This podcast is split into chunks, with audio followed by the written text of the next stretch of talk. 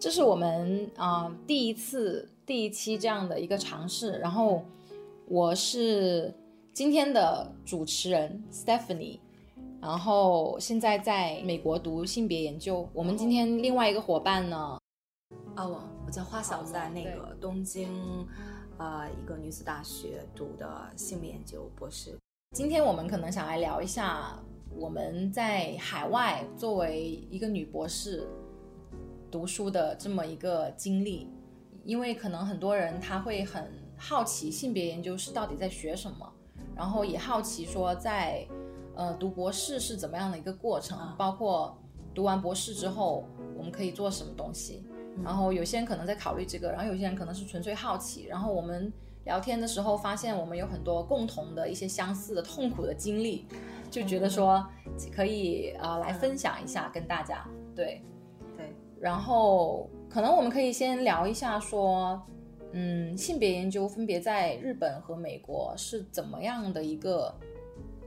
成、嗯成立建建制化的一个这样的体系，然后。嗯嗯，为什么当初我们会想要选择这个作为我们的以后一个职业的方向？嗯，对，可能相比来说，我我我的对，就是职所谓职业方式，从一开始也不是很清晰的，只是对，嗯、性别话题，嗯、或者对女权话题很感兴趣，在二十岁。啊、早期二十早期二十四岁， 早对，就是嗯，也是一个人生的容很容易迷茫和走失的一段时间。然后我们对于呃专业嗯、的选择也不是很明确，嗯、本科啊，嗯、可能就是早期就选的很迷茫啊。嗯所以我的话应该是从硕从硕士时去开始去日本留学，第一开始是学政治学，嗯，政治学当中有有一部分是做，因为日本的那个。嗯，中国研究政治史政治学，它更加偏向文史方向，就是比如说文学啊、历史，嗯啊，对，它政治研究偏向历史，就是政治史，所以有一部分很少有人去做女性史或者是性别史，嗯嗯，我呢就嗯当时的博士呃硕士论文，也就是写的嗯性别史。嗯对，但做到博士课程的时候，我就更想再进一步，就是读博的话，就想去就直接换成性别学。呃嗯在日本的性这个性就是性别学科呢，更加就基本上本科是没有这个学科的， ，OK，它还是一个非常年轻的一个新呃新兴的一个学科，然后在少数的学校里边儿有这样子的硕士点或者是博士点，嗯啊，我们学校也有幸成为其其中之一。嗯嗯，嗯，你的呢？对。然后我我起初感兴趣性别研究也是，嗯，跟自己的生命体验也有关系嘛。就是我是客家人，然后客家人就是很重男轻女的一个文化的亚群体嘛。 嗯对，然后，呃，所以很早的时候就有这样的一种，呃，一种感觉，但是没有语言让我去描述说我经历的是什么东西。嗯然后直到我在读大学的时候，嗯嗯、在中山大学上过，对嗯，然后当时的环境都很比较开放，然嗯后有很多社团呀，各种的。嗯呃，性跟性别的社团，还有这方面的老师，所以大就学的时候就大学有的时候，哦对，很受到鼓舞。然后嗯当时大学三年级就也参加了各种各样的性别的一些行动嘛，就包括去做性教育啊，然后也参与女权的行动。然后在行动的时候，就发现自己其实。呃，更想要退后一步，就是说，觉得我的性格更适合，就是做更多反思、分析类的工作。而做行动的时候，很多时候你是要一直往前冲的，嗯就是冲的时候呢，你的口号啊各方面，你其实是要大众接受的话，你是要尽量的简单，嗯，简单的那种口号。描述对，但是我可能就觉得可以有更多的分析，所以嗯我就觉得自己可能更想要去研究，就是对性别研究这个学科其实就产生了好奇，就说它是怎么样一个分析的框架、分析的体系。嗯对对对，然后硕士就开始读读书，然后嗯读性别研究，然后嗯，硕士就开始硕士嗯对，然后读完之后就回国工作了，就是也在 NGO 里面工作，哦然后嗯就继续的接触，然后继续自己也做一些行动，做一些事情。嗯，对，最后现决定要走这一条博士，因为其实读博士是一条不归路 啊。嗯我觉得就是如果，因为对。很多时候年但纪是当时有嗯人可能会劝阻你说啊，你要想好再读博。当时不对会很认真的去对待这这句提醒的。对对对，是的，像我现在也跟年轻人说，他们想要读书的话，就是说你到底愿意花这大概可能有十年的时间在一个题目上面，你要想好你能够做出这样的牺牲，你愿意做付出这十年来做这样的一个研究，就是你研究到很深入的这种，你愿不愿意？就是我会先问这个问题，对。但反正当时我就觉得说，嗯，呃，也因为自己自己的性格，包括当时在国内的环境可能越来越收紧，嗯然后我就觉得，嗯，自己可以考虑去读书。然后，因为我对研究个本身也是很有热忱的，嗯，然后包括现在自己研究的题目也是跟行动是紧密相关的，嗯，所以就觉得说，啊，可以做出这样一个选择，对对，我觉得性别研究的很很多就是大家对这个嗯学科感兴趣，嗯可能也真的是出一个是自身的经历，然后再有一个就是对于嗯、呃这个嗯某一种价值的以及是有一些的认可，就是没性错性别平等啊这种价值的认可，是的，嗯，成为了我们一个投入这个学科的一个很大的热忱吧。但是对对后面我们后面可能也要讲到，就是嗯，嗯，我们最终这走进这个学术体制，或者说嘛，可能也有一部分是运动当中，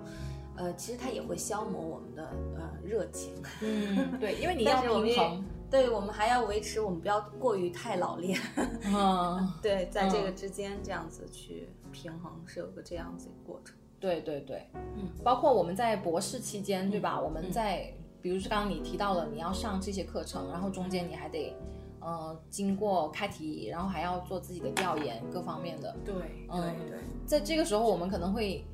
呃，更少的时间能够投入到行动了。嗯那个时候，就是你因为你得专注，因为你的其实你现在的主业是一个学生，嗯然后，但是因为我们总是很很想做一些事情，所以就搞得我嗯就是很对累嗯对，很累。就对我来说是既要做行动，自己想做事情，然后又要嗯考考呃，就是还要想着自己的研究，嗯，就等于是你有两到三个角色，你得对互相转换。不停的切换。对对对，其实挺痛苦。但这个痛苦可能最早我我经历的时候还是处于就是刚就是一二年级有这样子的嗯经历，然后到了三年级的时候就嗯，因为我呃因为日本我这个课程的话是要求博士毕业前要有三篇的出版的，呃有查读审查，有就明是白有审查这种的。不能是，嗯当然有一些是不需要审查就可以出版的，但那种不算。嗯它一定要是有审查出版的这种呃杂志才可以，所以这种三篇论文的这个要求，逼迫你，嗯，就是更加的在后期博士后博士课程后期去投入，嗯、更多的时间跟精力到论文当中，你自己的研究当中，嗯，这是很痛苦的。我是经历的是，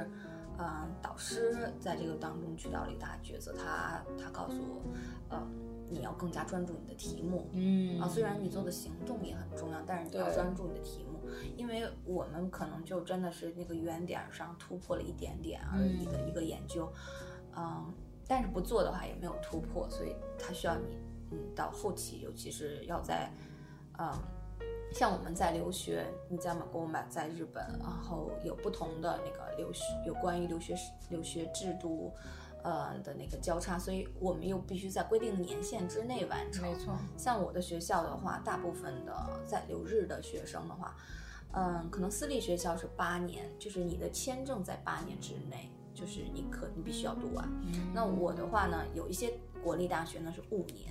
啊，哇我的大学这么呢少是六年。嗯，那你要超过这些年份的话，你要不然就是，呃，跟就是需要有国际婚姻，嗯，要不然哦要不然呢就是你直接换成劳动，就是就劳的，嗯，劳动的签证，就是你有一个公司去就职，一边一边，嗯，一边上班一边完，最后完成你的论文。对，嗯呃，很多的呃日本日本人呢，日本的学生呢，可能就相对的即便它慢一些，但是它可能嗯在工作，它很它可以一边工作慢慢拖长一点时间往后完成，对然后分成课程博士跟那个论文博士。嗯，课程博士其实留学生必须是基本上是课程博士，因为你如果是呃论文博士的话，你超过他的那个嗯九年，我们那大概九年限制，超过九年限制，呃，你要再回国，你很难再返回去去做你的论文的这个，就是你一般一回国就没有办法再去专注的去投入到你的嗯啊、论文当中，你可能还要为生计奔波，嗯，你时间大了，呃，时间长了，你的那个年龄，然后你的生活周围都生活环境都会有很大的呃变化，你有不同的压要经历不同的年龄段的不同的压力。对的，是的，嗯，嗯对，所以嗯，对我们有年限的要求，所以在博三以后，然后开始更加专注于自己的研究，可能是一个共通点吧。对对对，博是博一博二的时候，的确是有一个要有平衡期，就是去怎么怎么参与这些活动。嗯，到后面就真的是没有办法，就是只能集中在一个角色当中了，对，那种束才缚能感够，毕业。那种束缚感也会给人带来一点压力吧，或者质疑。嗯，嗯，是的，你刚刚讲我就想到了，我们系能够拖着到十年不毕业的，都是美国的本国人，对还是白人，啊对 对对对对。嗯对，所以像我们这种，但他反而去，他反而去看你这个就是留学生的时候，他们可能还觉得，哎，凭什么你就早毕业啊？觉得你享受了优待的感觉。哦我有我我有嗯还会这样子，我有那个日本同学，嗯，他觉得可能呃，我毕业比较快啊，就是嗯其实也不短，但是因为可能就是我只专注做这一件事儿，他们对可能要一边奔波于生计，还得啊、一边养活自己，对，他是那嗯个体制内的，我是另外一个交叉体制的，就是我是在作为一个移民的留学生，没往后如是何的平衡这个？他对是啊、日本日本国籍，所以他要在他的这个是他的这个结构和环境当中对，去平衡这个关系。嗯，就是其实我们面临的困境是不一样的，面临的困境不一样，嗯所以他互相去比的时候，就可能会没有什么 没有可比性，其实没有真的可是比，性。对是的，是的，对，嗯是这样子。对，所以其实我在我们系是第一个考资格考的人，这么多年以来，哦可能对我是第一个最早，不是不是第一个考啊啊啊，啊是第一个最早考资格考的啊人。后来我想了一下，为什么？嗯，可能就是因为我我觉得专注我得拼命，嗯专注。当然我也参加活动，可是我就觉得我我在这个美那国你这真个的是社拼会命，，我明白了。你是说的不是我的，到了博三的专注，你是嗯，嗯，从博一就专注就开又始拼命。开始努力奋斗，因为美国是这样，我们呃要修六十个学分，就比你们十二个学分要太多了，太多嗯可能一二年甚至到第三年都一直在上课，哦等于是那每真个的礼是拜非要有常嗯两节课。然后因为我们的，呃，我们能来我们系的几乎都是用的奖学金嘛，嗯但奖学金它是助教奖学金，就是我们得从上事课助教这个职业，嗯嗯，所以等于是上哦两日门本课。也有，对也有要是助教，上但两是对你的助教可能要嗯做更多的事情。你对可以说所以上两门课的时候还得再教一门课，教一门课就是每一节老师上哦课你得去，嗯，然后周五的时候你得面有对自本科己生的，对本科生的，嗯，然后周五的时候就是你自己要开课，就是等于是复习课，嗯，我们叫做 quiz sections，就是帮嗯学生呃回复一下文章，呃，就是这一周讲了什么呀，然后呃总结一下，然后还得帮他们改作业，就是各种这样子的东西。所以前面两年对我来说就已经挺超负荷的，还还得应付第三年的那个呃资格考。嗯资格考就是，嗯，就是你要过你的这个题目的时候，你得呃写不同跟你这个嗯题目有关的三到四个领域的内容嗯的一个论文，比较长的一个论文。，然后针对这个论文，我们会前期我们会自己先这哦个单词，对列一个考试清单，嗯考试清单就包括了三个领域里面的每一个领域可能有一两百本书这样子，嗯可能超没到一百就几十本，一超呃接近一百本书，嗯然后你得看完，看完之后老师给你出题目，然后你就在像我们系是一个礼拜写一篇论文，嗯呃，然后隔一个礼休息一个礼拜，再写一篇论文，写三个嗯领域，之后写完三个领域之后，再过一个礼拜，然后就有一个口试，口试、通过口试之后，你才能开题。哦所以对于我来说，嗯、第三年的这个资格考是一个很大的一个挑战。嗯，然后所以我前面一进来的时候，我就非常拼命，就想说要要要认真嗯学习啊，什么什么。后来、反正后来通过之后，我的导师跟我说，其实你是第一个最最早嗯呃能够通过考试的人。嗯，大部对分的人要更晚吗？嗯，像我的两个另外两个同学，一个是美国人，一个是香港同学，嗯他们是我考完试之后的过了两个学期，他们才考了。嗯，要对，那过两个学期要晚一年吗？嗯，就可能已经到他们的第四年才考，啊等于是我是我第三年考。嗯，然后还是很很早的，对，然后我们系是这样，如果你第四年，这最新出的规定啊，因为学校系的体制不断在变化嘛，嗯第四年你还没能通过资格考的话，你就要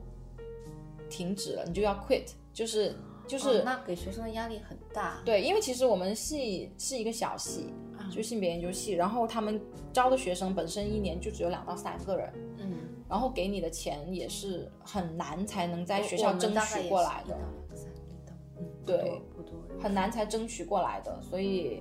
呃，所以给到你这个钱，如果你四年你都没能通过考试的话，嗯在美国的资本主义体系下面，他会就认为你是一个不成功的一个一个一个这样的一个博士生，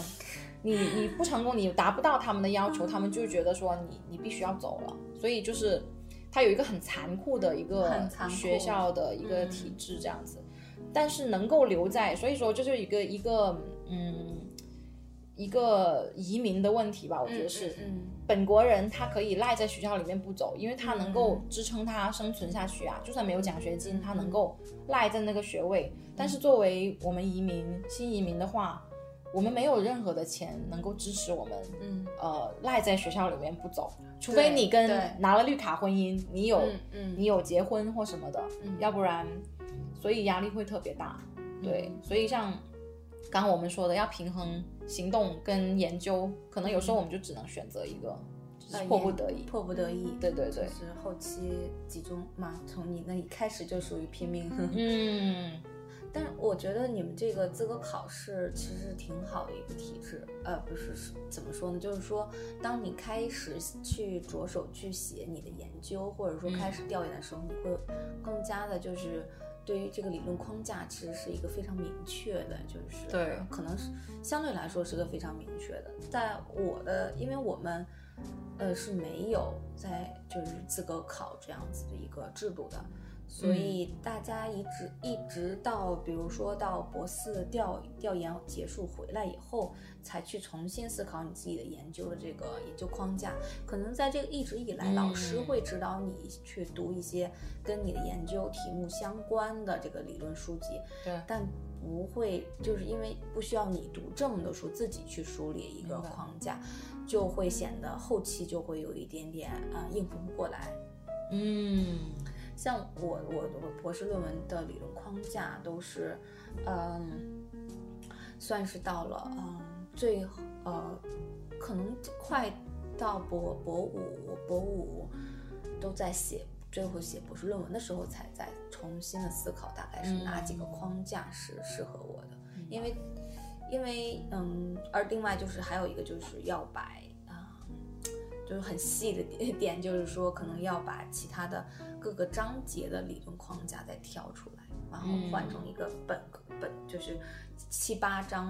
八九章一篇大论文的一个框架放到前面去，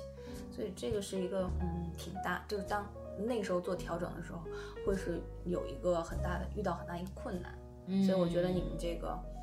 呃，资格考试带来的一个好处就是说，你提早就是意识到这个理论论文的理论框架问嗯没题错该怎么就是添什么肉，因为你要有个框架才可以知道你要添什么肉。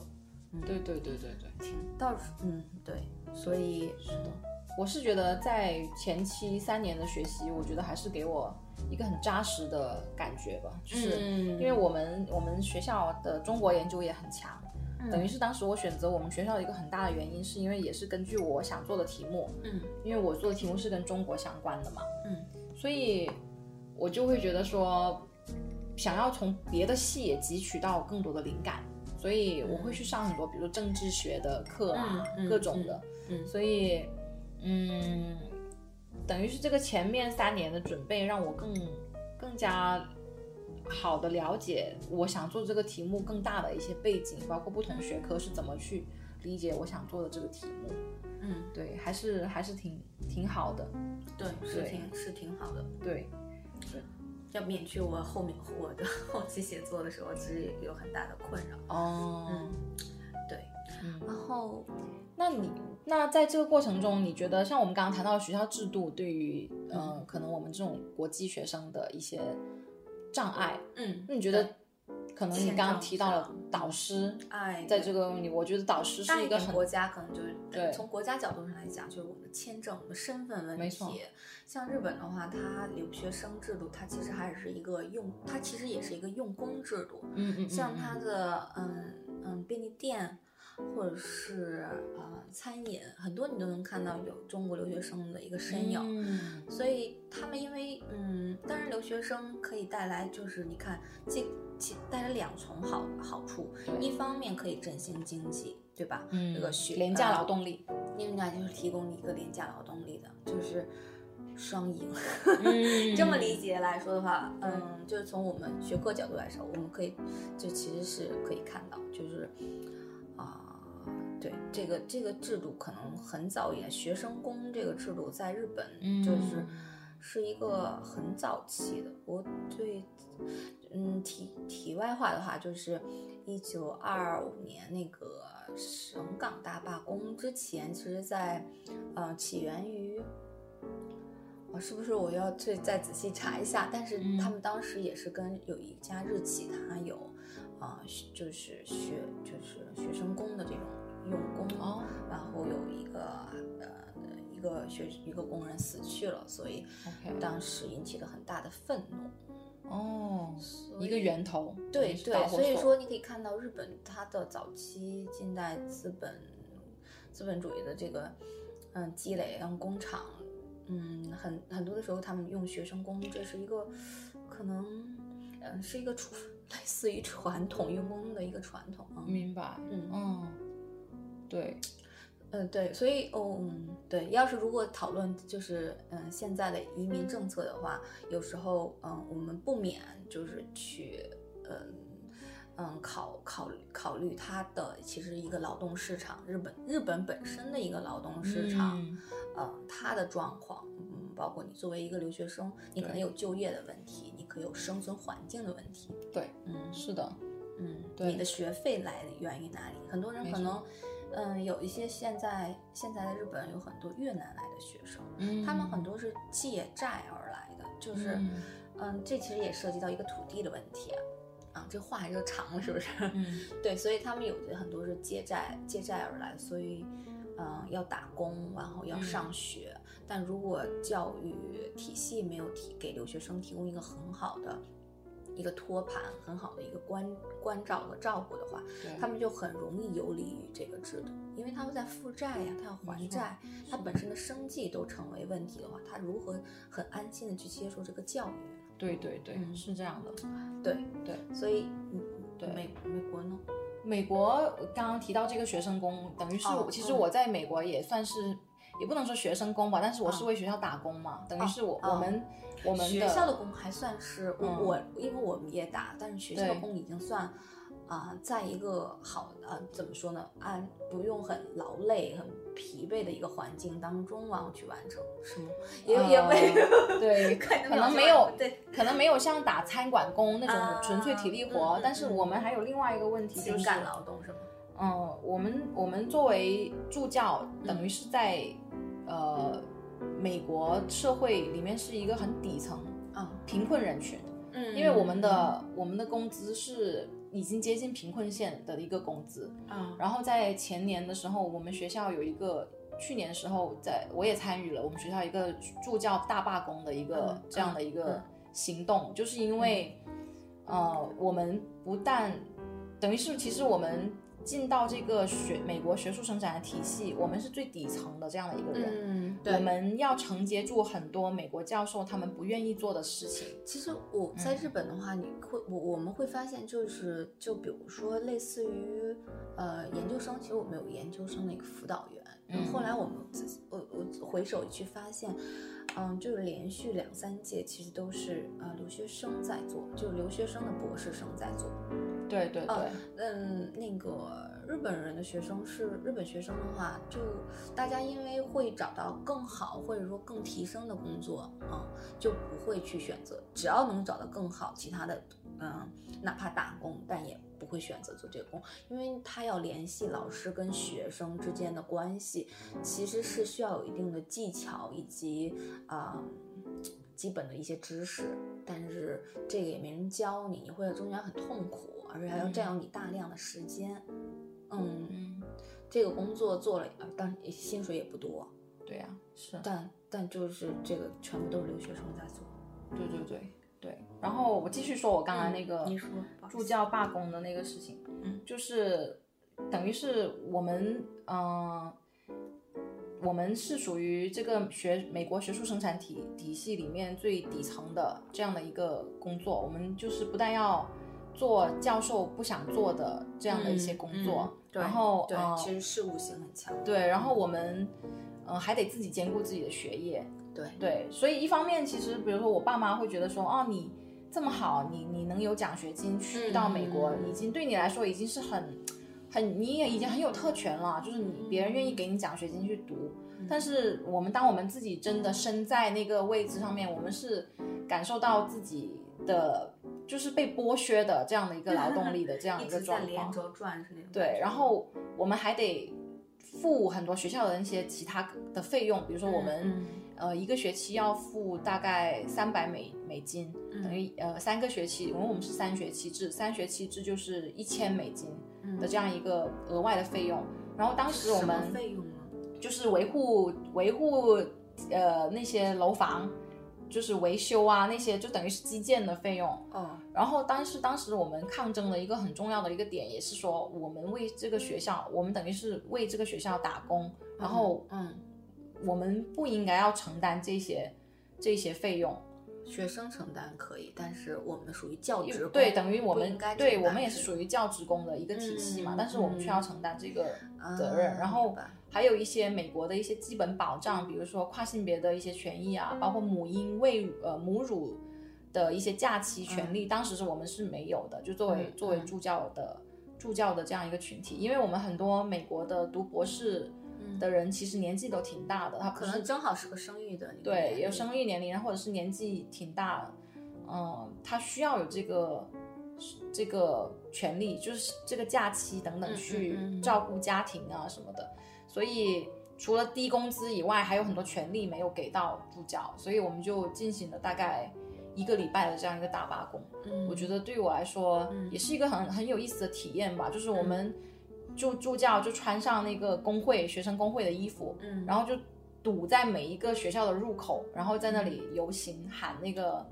口号，然后让他们关注到我们的权益。然后另外一方面就是代表会一直跟学校谈判，就说要怎么样，嗯这个体啊提高制我们是的这一个直以来就有成立，是吗？学对，生就是我工们的会啊学生工会，就美国的高呃公立大学嗯就是有工会的，私立大学以很学校为基础基对础，，是的。哦然后私立大学的话就。呃，很难去建立一个工会，要需要很很多的抗争才能建立建立起工会。哦嗯但是公立学校都是有工会的，对，所以这这方面我觉得还是，嗯、起码它是有一个平台渠道嗯，能够嗯为我们这一些，呃，这些贫困的学生助教可以发声的这样。嗯虽然我们内部也会对这个工会这个平台有很多诸多抱怨，比如嗯说，呃，当当时那个罢工，大家就在埋怨说，他们怎么这么快就跟校方就就屈服于校方的淫威了，嗯就为什么这样就答应了？然后其实我们我们其实很多人可能还觉得还不够，没有达到更好的条件，嗯对，等于是说，嗯、工会也有可能被资方收编这样的嗯一个当然可当然能性，对对嗯对，所以也是挺有意思的一个经历吧，就是关于是嗯这个学校的学生的劳工权益的这个问题。这是对对，嗯嗯，这让我想起来，就是在日本，他们叫做非常勤嘛，就是嗯嗯那个呃老师的那种长期工呢，叫做长勤啊，嗯勤是写勤劳的勤，长是经常的长，啊非常勤呢就是非常规的啊劳动。嗯那么好多这种像可能类似于你们的工种的那种，但是对嗯他们是真的是上正式在要上课，不光是一个辅助，不是 TA，对，他还要具体去上课的这样子一个，嗯，灵活用工的这种制度。然后这些老师他们是没有工会的，嗯但是最近在日本好像，比如说像东京，它成立一个各高校非常勤老师的一个工会，这样子大家就可以组织起来跟校方去嗯啊、进行，或者是跟嗯呃更高的一些的国家政府组织进行讨价还价。嗯，但即便如此，感觉嗯，就像你们有一个高校为主的这个还嗯没嗯没基本上没有，嗯对，，就是一个行业，等于是你们是一个行业内的，但每个学校没有，嗯对嗯，对没有，对对对，还很少见。是的然后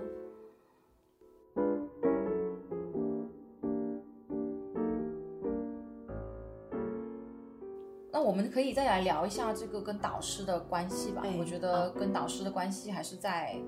我们整个求职、求学的过程中，还是很很关键的一个、嗯一个，包括导师怎么样，我觉得导师、导师一开始对于每一个就是求学的人来说，嗯，他是一个就是他首先是一个跟你关系很亲近，尤其是在海外举目无亲啊，嗯你会也会很多，其实是其实是会尽量的，就是看好处的，就是觉得是一个很好的，就是嗯，对吧？你看了要如果不好也不会去，就是还肯定会要美化或神化的有一嗯部分、对，是有的。然后到这段时间，可能到了博三或者当那个学学历压学习压力比较上来的时候，这层就是美美换的地方就会逐渐脱皮。老师呢、哦也会逐渐的将要求更多的明确的提出来。对，嗯，之前可能还是觉得你还没有入门，可能放低了要求。嗯哼对，所以在老师这一块儿，就是嗯，导师关系这儿，导嗯，导师跟学生之间师生关系这儿，就呃是一个嗯呃怎么说，就是那博士过程当中非常的一个给人一个大的压力吧，嗯。嗯对，那比如说在日本的社会，我觉得我知道日本它是一个很注重长幼尊卑秩序的，对包它括还女会性、嗯性别在这嗯里面是一个怎么样的一个影响因素呢？性别的话，至至少我我我所了解到的，其实有一些，嗯，高校当中的性骚扰哈，很多就是发生在留学生女留学生身上，所以，嗯嗯，你可以看到，其实留留学的女生，她因为家庭也不是在当地的，然后，嗯，她那个朋友可能也很少，就是我觉得可能也是一个很好下手的对象吧，对对对对对对，所以，嗯，留学女生的这种，嗯，对校校校园的这种，嗯，对于性骚扰、权力骚扰的这种介绍和呃预防机制，其实也不是相对来说，虽然有，嗯，日本是在九八年以后有建立高校关于防止性骚扰这样子的一个呃机制的一个行动。那、文部科学省下到各高校要求要求他们去成立一个第三方的委员会，嗯可是具体做就是。做做起来的话，我我是听到了有很多就是对此对这个制度的一些诟病吧，因为嗯相对来相对来说，老师，嗯、怎么说，他要是为此付出的代价是很小的。嗯，民嗯，没民错事，民嗯民事诉讼都，嗯的那个，比如说呃有一定的赔偿，也都是很小的金额，不是，嗯嗯对，所以所以，嗯，让老师意识到这是要付出一定代价的，可能还是嗯，对，稍微还是任重道远。嗯对，包括我在美国，美国其实也也有这个问题。然后我是遇到过一个女生，呃嗯、也是刚来的一个博士学生，嗯嗯她就当然不是跟老师之间的嗯性骚扰的关系，而是她在美国社会，她一个年轻的女孩子去找房子啊什么的，就很容易遇到一些啊别的、别，就是一些别人对她的一些嗯。就想要控制她呀、想要跟她发生性关系啊，这其经实常在在日发生本，这在种事在情。日日本也有，就是嗯，房东有可能有时候是中国人，然后嗯他们他们也会做这，也是有会发生性骚扰这种情况，嗯，利用你举目无亲，也没有朋友，对吧？对对对，这个状况，然后做做对这样子校外的这种住住宿，就住处的这种居住的这种危险也是对有的，是的，嗯。那比如说，说回跟我们自己导师的关系呢，嗯就是你觉得导师在你的整一个博士，因为你已经博士毕业了嘛，嗯真的对太棒了，博士已经毕业。那他他在这里面他的一个，比如说起到的积极的，或者是负面，有没有负面的一些一些作用呢？嗯，对，因为相对来说，我觉得导师的话可能分两个类型，一个是就是两者就是两者兼顾的也有，比如说他是要不然是教育类型理，要不然就是理论家类型，能够将嗯教育跟理论相就是结合的很好的这样子老师，还是实属少数，可能跟本身的、我后来也有想，就可能跟。它的这个体系就是日本的这个学术体系是相关的，老师，嗯、进不来新引进不来新的老师，嗯、削减经费，嗯嗯、引进不来新的老师呢，学老师的工作压力又很大，对，他他如果要是注重科研，就是凭，呃，绩效的这个嗯评判体制更偏向研究的话，他就可能会更加注重自己的研究，嗯，就会忽略掉对你的研究的指导。对对，但是学生的话，嗯，作为一个学习者，他是其实更在初期，他是需要一个基本的一个教育者，就是说他需要，他他是需要施水给你，呃，上化肥，然后翻土的，嗯嗯嗯，他无法说你自己就生根发芽，然后长成个苍天大树，呃，那都大家都自学，也就不用留学了，是吧？ 嗯，对对对，是的，是对，的所以这个负面的影响来说的话，我是，嗯，因为后期有一个换导师的过程，然后哦，嗯，换了导师，因为嗯，学术再再找一个同样类型的导师是非常难的，嗯，但几乎每一个我的学姐每一个人，几乎每一个人都经历了一个换导师的过程，嗯嗯，这个是非常痛苦的，就是能够指导博士的老师，可能也都到了他的五十岁了。嗯所以他很容易就是在他要是呃退休了，嗯、换一个新的老师的时候，他跟你跟他的磨合时间已经是跟你的签证的这个 时间是急不可待。嗯，天哪，天，对嗯，对，这个两个的磨合时间，哇你你完全你跟一个老师的磨合时间，我觉得至少是两年。嗯嗯嗯嗯。他也知道你的脾气秉性，你也知道嗯他的脾气秉性和做事方式了。对，对，因为你的每一个就是因为再加上有时咱们现在都知道，大家都有拖延症，啊，大家都需要赶这个点儿，所以嗯各种工作方式，你需要跟老师，你也是要知道老师的工作方式的，嗯他的拖延症有没有？嗯，他是一个迅迅速处理事务的人，还是一个呃，他是优先自己更多，还是优先你更多？对对对，然后你作为学生的话，你如何就是，呃，因为你你不能让你如果是有求于人，你不能让老师生气太多。对对，这还个得其实讨好他，对，实际是有一个讨好或者说平衡的过程，所以嗯嗯，对，但是呃我们要又好又必须保持清晰的界限，对吧？嗯对，就像我们刚就是最近呃去年的呃圣诞节的时候嗯发生了这个南京邮电大学的这个对呃对学对材料学的这个学生体自焚事件、是自的焚自杀事件，对，就让人很震惊。是他的老师对他的不仅有人格侮辱啊，而且还有让他干一些实验室呃没有。嗯，实验室的工作，而且也没有、呃没有任何的薪资报酬，嗯，他嗯，他还没有办，老师也不给论文进行指导，嗯嗯，拖拖延时间。呃，我们也知道，我们可能在海外留学要付出更很多的财力跟精力，这些都可能可能在国内的话，也有，当然也要付出一定的财力跟精力。对，嗯，所以我们要维持好这个边际，嗯就是是就跟导师之间的关系，这个边际其实是一个很大的考验。对，我很是难嗯，对我我觉得是一个很难，它有当然我觉得是有高有有，我们不能说高级操守的人，就是能够很好维持导师跟学生之间关系的呃人也有，嗯他们会叫做嗯，可能会叫如何操作老师，哇，就日本有这样的一个学说吗？ 没有， 这个是啊，假引号操的作老歪师歪理邪说，但是天。哪但是，但是，嗯，我觉得至少是一个它的好处是，它很清晰的认识到要有边界。嗯，用到这个词就是说，我知道我要要有边界，对然后我知道老师是一个什么样的性格的人，对，然后，呃，我们只是为了更好的合作，然后让我自己的论文那个我可以更快的毕业，呃，嗯，学习到东西，呃，维持一个良好的关系啊。对，所以他就是，这是我一个学姐提的，我就觉得很聪明。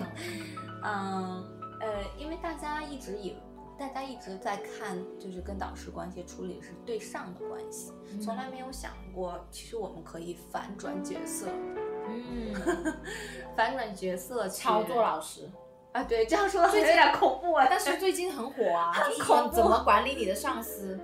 现在企业也有本书是怎么管理你的上司，哦非常是吗火。对对对，它就是一那那个那从其下实至上的一个观点。对哦，是是是，你有读过吗？我很好奇，会不会有其实就有相重的地方？ 我觉得肯定是相似的，嗯相似的，嗯嗯因为它企业的上下级之间，包括老师和学生之间，它是一个，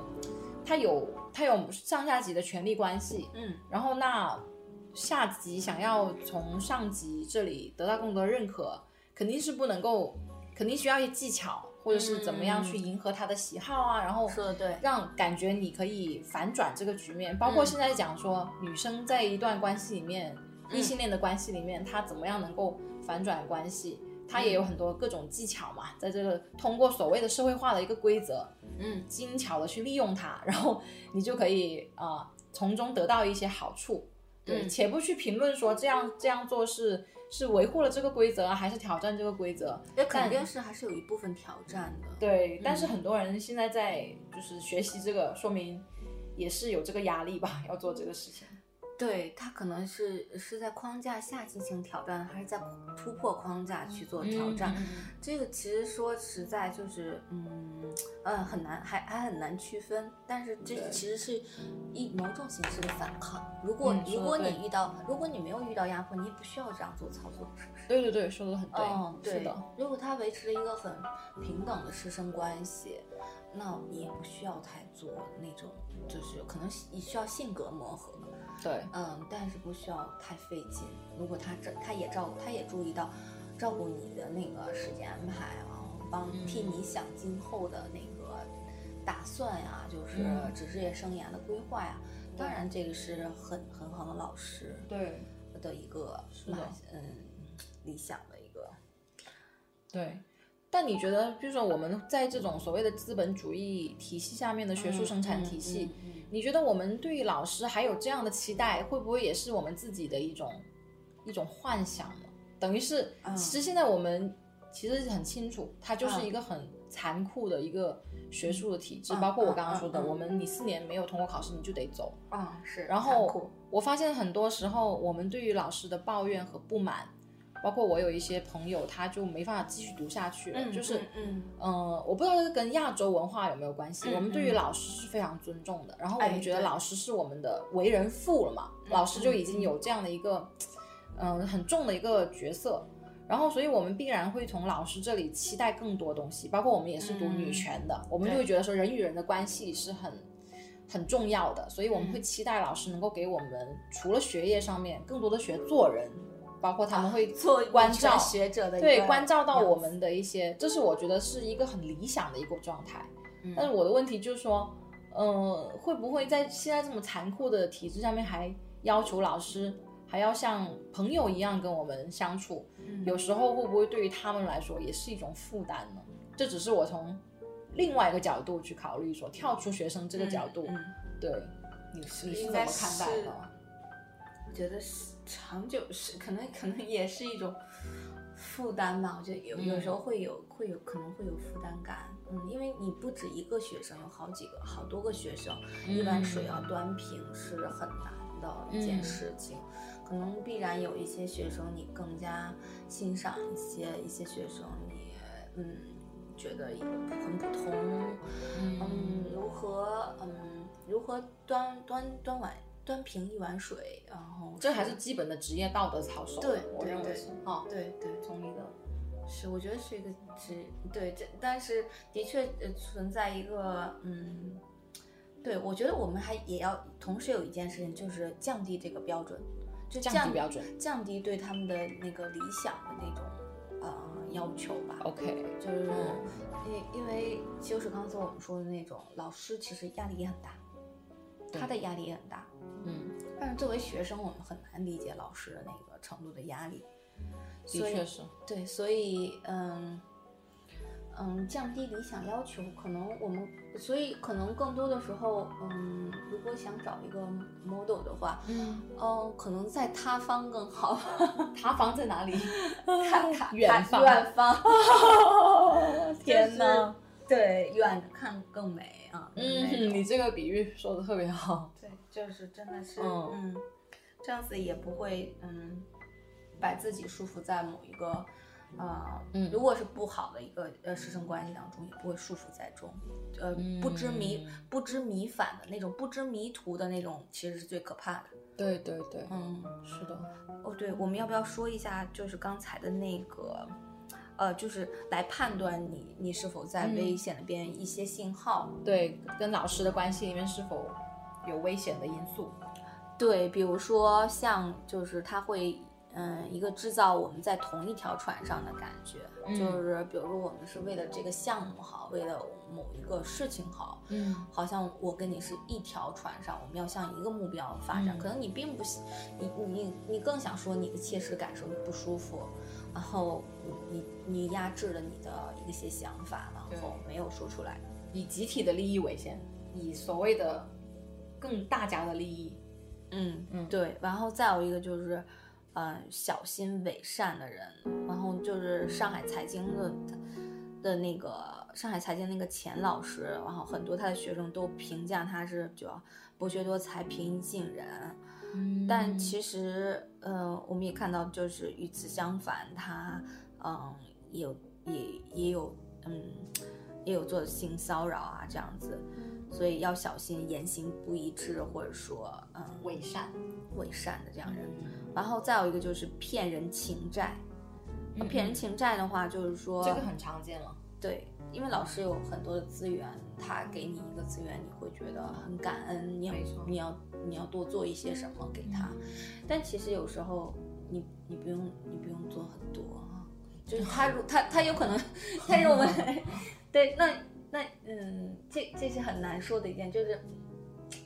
你不去感恩，好像他又会觉得啊，原来是个忘恩负义的对人，下回是啊下回不给你了。就其实也说明了，就是学术资源它，嗯嗯不平均的吧，就是我嗯会有一些资源它是不公开的。啊哈，嗯对对对，嗯，本身在一个收缩的环境下，然后我的资源本身就在越来越少，嗯然后还有一个分配的问题。嗯对，所以这个时候你就要小心，是否嗯，它会让你你你要你要你要你要去还债，然后其实还的这个并不是你愿意做的事情。嗯，再有一个就是在就比较强势的老师可能不接受你，你说啊、那我不想做。比如说他想嗯给你一些功，你你你无法拒你，你绝无法拒绝你，或者他你拒绝了，他也当耳旁风没有听到。哇，对，其实我们有时候会有一些自己的事情需要赶紧完弄完，对，所以也如果有老师在听的话，希望老师不要 不要随便给学生布置他们不想要做的事情。对，要听一下是否你你有时间啊，学生其实也有时间的一个安排的，对吧？嗯就是其实是把学生当人看，哎其对实对还是对这么简单的一个事情，它不是你的工具。 嗯对，是这样子。但这对，嗯，对，有时候老师看可能我们下回应该请老师来。请一个老师来聊一下，嗯对看老他们师怎来么如看何的，看学生，对，所以这个事情是就是嗯，师生之间的这种权利关系如何更加，嗯，就是更加平等啊，对吧？嗯，还是需要嗯探讨，嗯对的，嗯嗯。就靠是题作为性别研究的嗯一个毕业的博士生，嗯你你认为我们这个学科今后的出路是怎么样的？在日本呃社会是怎么样的一个情况呢？在日本社会其实有一个非常好玩的现象，就是说，嗯，他们的博士生和呃博士生、硕士生，其实呃有相当一大的比例其实是留学生，中国留学生、韩国留学生，早期是韩国留学生多，后期就是从中国留学生多，现在呢越南留学生也很多，嗯所以说，他的留学生其实占到他的博硕课程的很大的一个比例。嗯，但是很有趣的是，如果你再去看博士后或者是研究员，再到青年教师，呃，也就是说，比如说契呃五年契约的老师，或者再说就是说，嗯、长期的啊可以干到退休的这种老师的职位，他是很少就是有外国呃外国就是在本国学习的人，然后在这里就职。有可能，比如说这样子一个外国人，他可能是从啊、海海外学习回来的一个外国人。明白。嗯嗯海外是指欧美吗？嗯，对，欧美为主吧。嗯啊所以因为他可能现在注重啊、学校的国际化，嗯，嗯，他要招国际学生，他需要有英语的这个基础。但如果你没有英，你你没有英文，因为日本人的 英语可能嗯不是很好，嗯所以他们会对这样子的学生很青青睐。当然，如果你能讲日语的话是最好的，嗯，但大部分不行，他们就所以就会有英文的项目。哦，专门有英文的项目。对，所以嗯，对留学生的就就就是，如果是就呃学术界就职的话，会遇到一个很大的瓶颈吧，我觉得是瓶颈。嗯然后学学校的话，它的就职呃培训或者什么方面也都是呃就职就职方面的指导也是很有限的，它更加倾向于呃引导你去，即便你读了博士，它它引导你去呃到企业就职，嗯，对于到高校就职的话，完全是凭借师生关系，所以我们就想讨论这个，还是要讨论这个，就是师生的这个权利的，其实是很很大的一个不平等，呃呃，所以他这个自这个学生的就职，嗯、是。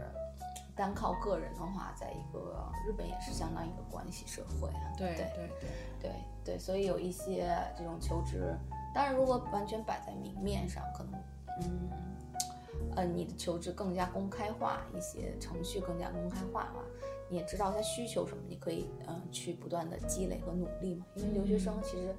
嗯、呃在这个社会，在日本的社会当中，他处于弱势的话，他知道更他他知道要更加的努力才可以。嗯嗯，对。美国呢？美国的话，因为美国现在的性别研究项目，它是有十二个学校有博士的项目，所以等于是这十二个学校生产出来的性别研究系的博士，会互相交换的，对你嗯去他，他去他那样子。就就是他，所以他们生产出来的人，你的岗位其实是比生产出的人要更少，嗯所以不是所有人都能找到工作，加上现在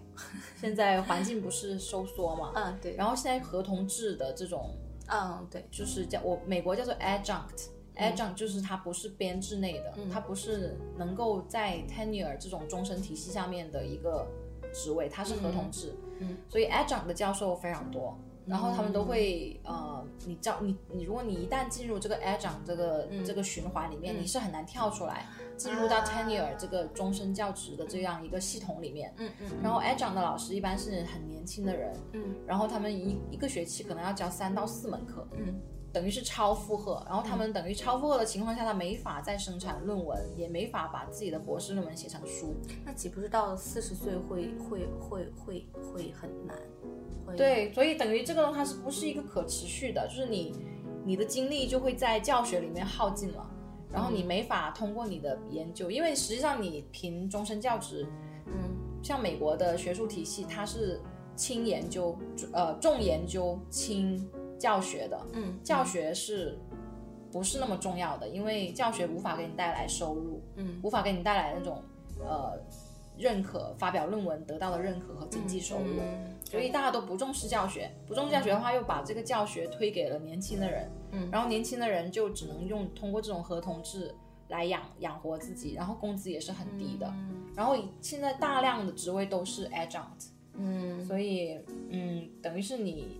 性别研究系毕业的这样的一些博是士心，理研究系会更严重吗？对，因为本身很少嘛，这样的职位啊更少。然后美国，嗯，虽然说它嗯、也很重视新兴的这种跨学科领域，嗯嗯但是实际上有一些学校它还是更注重你的传统学科，嗯比如说你做性别研究系的人，你是这个系出来的，嗯你就很难进入到人类学里面，啊，他研究性别的，因为人类学的人更认人类学毕业的学生，哦他认为明白他们受到更严格的、更扎实的训练严格的。学术训练，对对对，所以也存在这样一个错位，就是我们有这样的一个建制，可是我们没有办法给性别研究系提毕业的的博士生、硕士生提供足提够供的嗯就是足够的岗位让你们去工作，等于是你做出之后，可能很多人就会去 NGO 啊，很多人会去嗯一些国际组织或者是政府组织等等，或者是他就嗯直接不做嗯、呃相关的工作了，也是有也是也有是大有有的人在这样子。啊，去 NGO 什么的，就是这种的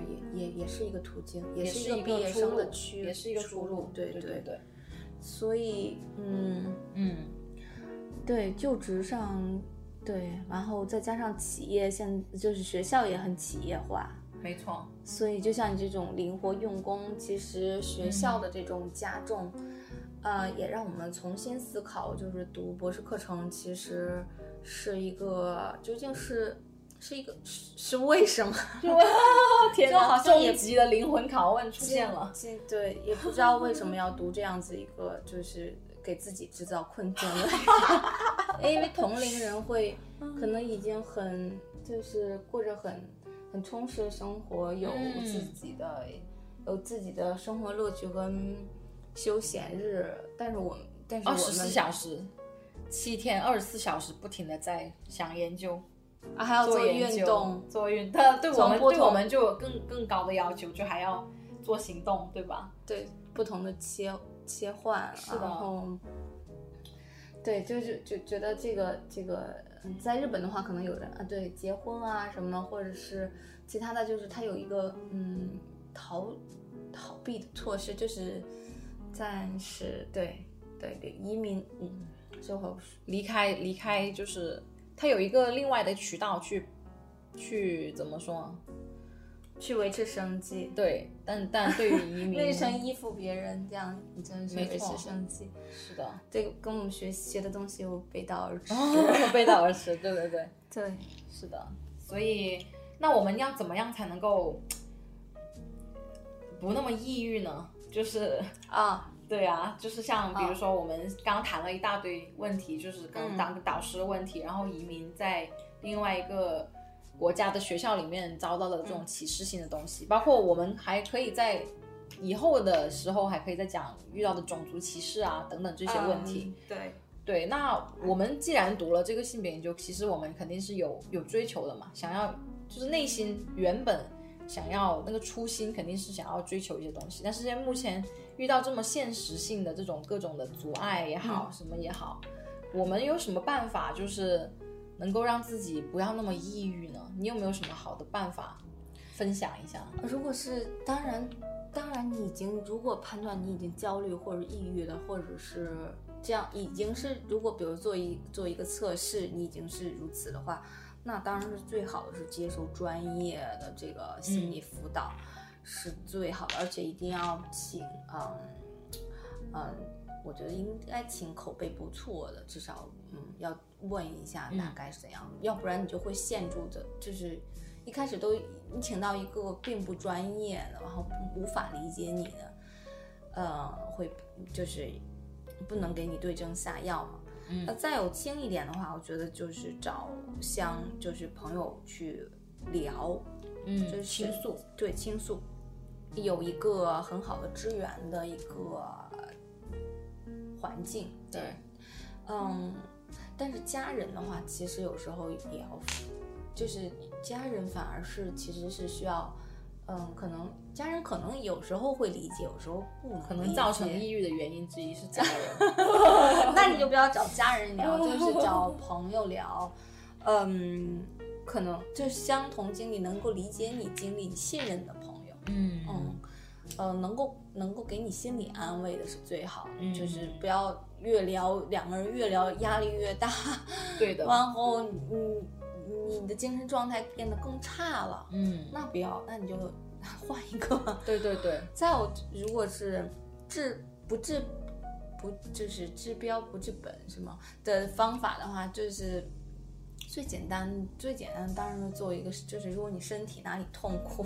嗯按个摩，按然摩后泡泡个澡，泡然澡后调对整一下情绪。嗯，再有还有一个就是再有就是说适时的切割，不是切割还是放弃、嗯放啊弃对对有一些对东西，我就勇敢的说，我不要。 对哦，这呃，老师让你做这个事情，你已经超负荷了。你对对说对老师我很累，我我我最近可能在做什么什么，我不能做这个，对对，就勇敢的要说不不这个事情，可能如果老师也能理解的话，那是最好的。对，嗯对，然后再有一个可能我提倡的是，就是不要指定了一个导师，可能你需要通过学会或者是研究会认嗯识相关领域的其他老师。对对哦对，可以让你不不不会命悬一线，嗯只纠结于一个老师，呃，对你如何？对。对，等于是你后面说的这前面可能更注重于个人性的这种呃抚慰的方式哎，但是后面的可能是你在这个体制里面，你可以适时的做一些反抗，其实是有一些反抗的动作了，就是嗯你跟体制的互动，比如 说你跟老师说不，哎，要能够说出这个不，其实是需要很大的勇气的，嗯嗯，，才能其够实做到这在件事情。我所认识的同学当中，很多人有时候会有一些跟嘛，可能他嗯。对他，他他其实很警惕去跟老师就是互动，因为他已经，比如说他已经明确老师是有权利骚扰的话，嗯，他就会很警惕。但是如果学校也没有提供这样子一个制度的话，他就很可能会想到逃跑。哦，对，所以逃跑的话是一个，嗯，虽然不至于离很开这个鼓游励戏，对他他其实是也也不到飒爽， 但是也是一个决绝的一个态度的表对明的。嗯，是的，所以嗯，对学生的消失，嗯，逃跑，嗯嗯，虽然是一个消极的应对吧，嗯，嗯，可能对人生是一个积极的对开 始，对吧适时的逃跑也是很好的，对，就等于是我们不要吊死在一棵树上，对吧？对就是不要把这个读的这个书或什么的，觉得是我们唯一的出路。就是人生还有很多是的，很多不同的选择，不同的是的方向可以尝试。是的，日本、日本的学界当中，比如说很就呃信手拈来，可能能说出来一两个，就是嗯这种想自杀的，就是学生、博士生，呃就职不顺利自杀的人也是，嗯对，信手可以说说出来两多个，这种对对案例，很很多的案例，嗯，对，对。说到背后，我就有太点太有点要叹气了，是因吗为？太消极了，但我们还活着，不是 吗？对我们是幸存者吗？嗯， 我们都是幸存者。嗯，我还在正在对、嗯正在幸存当中。嗯，是坚持、坚持下去。是的。好的，那我觉得天聊今天差不多到这里，然后好，嗯，其实我们想做这个栏目，这个播客，也是因为我们都是做女权政治经济学的，嗯然后包括刚才我们聊的这些对话，是从我们自己的生命体验出发，所聊我们自己的求学这个经验是怎么样镶嵌在，比如说劳动市场、海外的那种学术的劳动市场里面，然后从这个劳动市场的更大的一个框架去分析我们的一些苦悲喜乐，然后，所以我们做这个栏目可能也是想用这样的一个更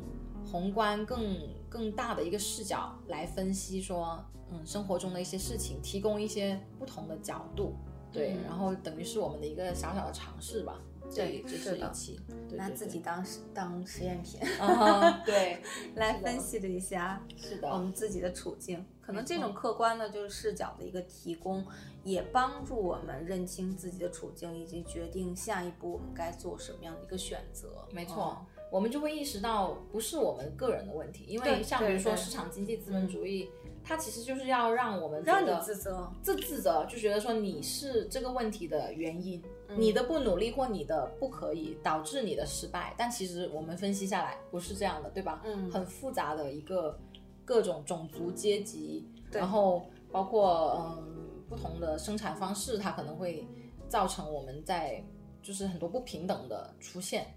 嗯，对还有性别的这个性别的对这多个重的元压素。迫下，是的，是的。